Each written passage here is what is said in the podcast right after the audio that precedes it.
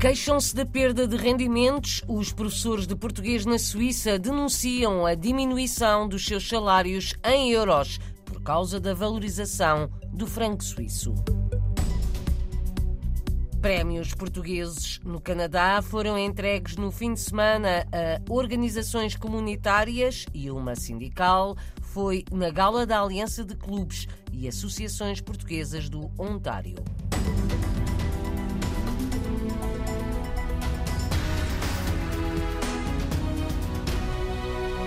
Os professores de português na Suíça denunciam a perda de rendimentos por causa da valorização do franco suíço.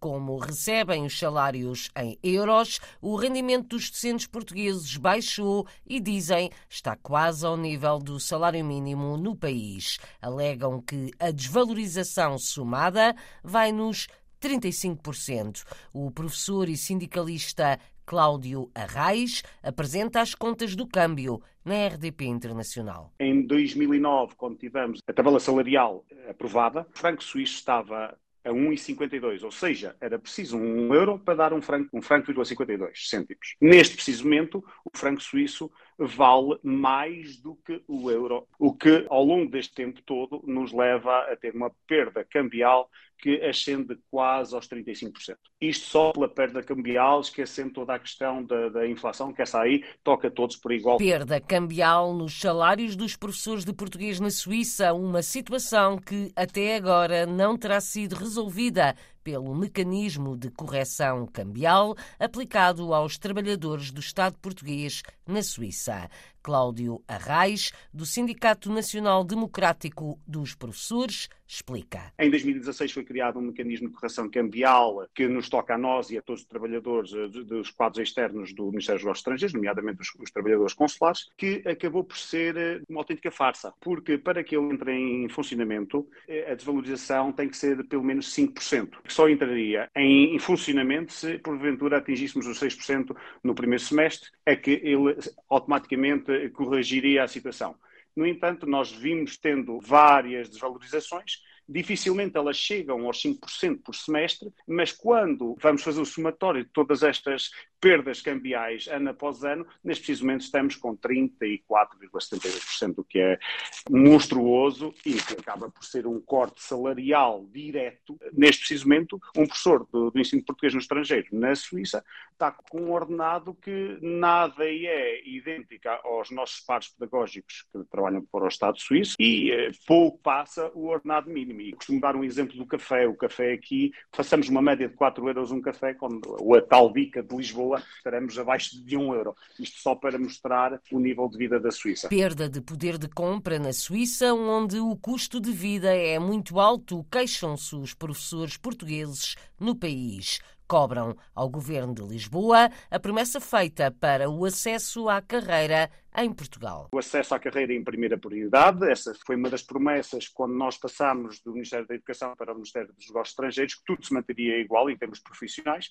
O que é certo é que mal a gente passou para o Ministério dos Negócios Estrangeiros, começámos a ser considerados trabalhadores de segunda. Trabalhadores de segunda porque quando tentamos entrar na carreira em Portugal, quando tentamos concorrer, somos relegados para a segunda prioridade. Qualquer colega que queira entrar na carreira em Portugal fica automaticamente relegado para todos os que estão para trás. Vamos imaginar que alguém que esteja aí com tempo de serviço em Portugal passa-nos todos à frente. Isto é a realidade de todo o EPE. EPE, que é a rede de ensino de português no estrangeiro, sob tutela do Instituto Camões e dos Negócios Estrangeiros. A trabalhar desde 2006, há quase 17 anos na Suíça, Cláudio Arraes não duvida que são as aulas de português fora do horário escolar no ensino paralelo que seguram o número de alunos? A grande maioria dos alunos que frequentam os cursos de língua e cultura portuguesa na Suíça funcionam em ensino paralelo. O ensino integrado é meramente residual e, aliás, se a gente passasse para o ensino integrado neste preciso momento, provavelmente haveria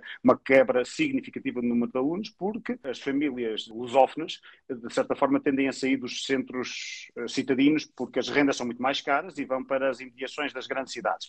Nas imediações das grandes cidades, não havendo uma comunidade comunidade muito significativa portuguesa, não é possível que o curso funcione de forma integrada. Tem que ir para o ensino paralelo, o que faz com que os alunos, por vezes, tenham que se deslocar alguns quilómetros para poderem ir ao curso ao fim do dia. É o meu caso, eu trabalho em CR, tenho alunos que fazem 7, 8 quilómetros para virem ao curso ao final do dia, de terça-feira ao sábado, inclusive. Cláudio Arraes, professor de português na Suíça e dirigente do SINDEP, Sindicato Nacional Democrático dos Professores, foi entrevistado na RDP Internacional pela jornalista Paula Machado. Está prevista para hoje a entrega de um documento com as principais reivindicações dos professores de português na Suíça, documento a ser entregue ao Presidente da Assembleia da República de Portugal, Augusto Santos Silva. Começa esta segunda-feira uma visita ao país e tem encontro marcado para hoje ainda com representantes da comunidade portuguesa em Zurique.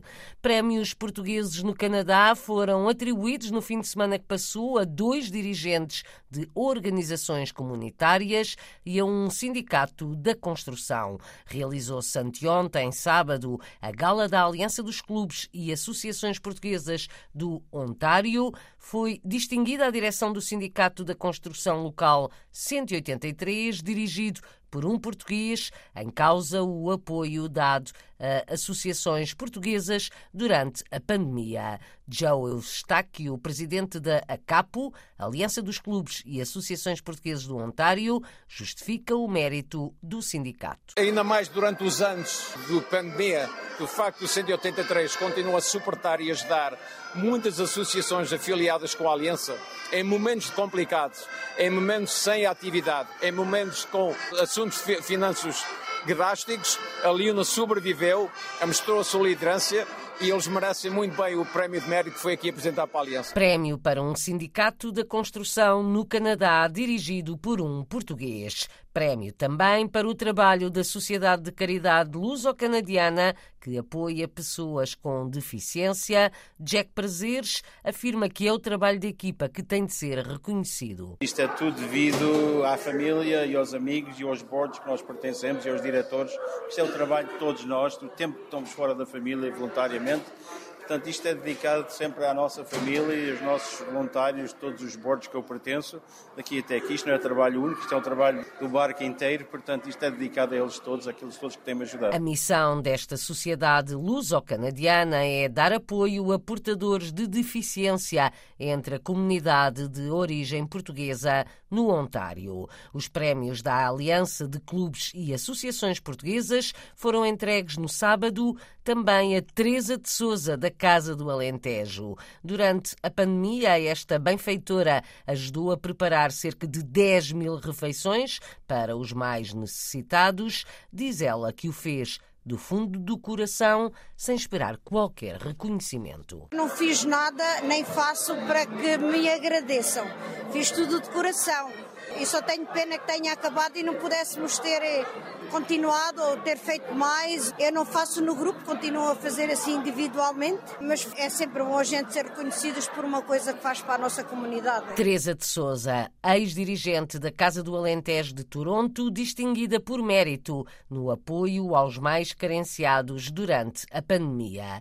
Na gala da ACAPO, no sábado, também foram distribuídas bolsas de estudo a alunos lusodescendentes 21 bolsas, uma iniciativa da organização sindical dirigida por Jack Oliveira, que quer ver os luso-canadianos a chegarem longe sem esquecerem as suas raízes. Daí o apoio dado a estudantes todos os anos. É uma área que a Liuna uh, leva muito a sério. A Liuna todos os anos dá muitas bolsas de estudos em todos os sindicatos. Aqui neste temos dado à volta de 750 a 800 mil dólares por ano em bolsas de estudo e acho que a formação da nossa juventude que é muito importante. Importante também, esperamos que eles continuem com as nossas tradições, que é muito importante.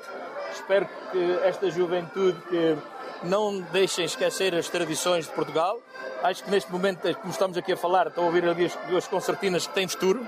E, e espero que continue. Jack Oliveira, há 50 anos no Canadá, onde é dirigente sindical. Na festa deste fim de semana da Aliança dos Clubes e Associações Portuguesas do Ontário, foram angariados cerca de 45 mil dólares para o futuro Centro Magalhães, o primeiro lar de cuidados continuados para idosos de expressão portuguesa. Deverá começar a ser construído no próximo verão.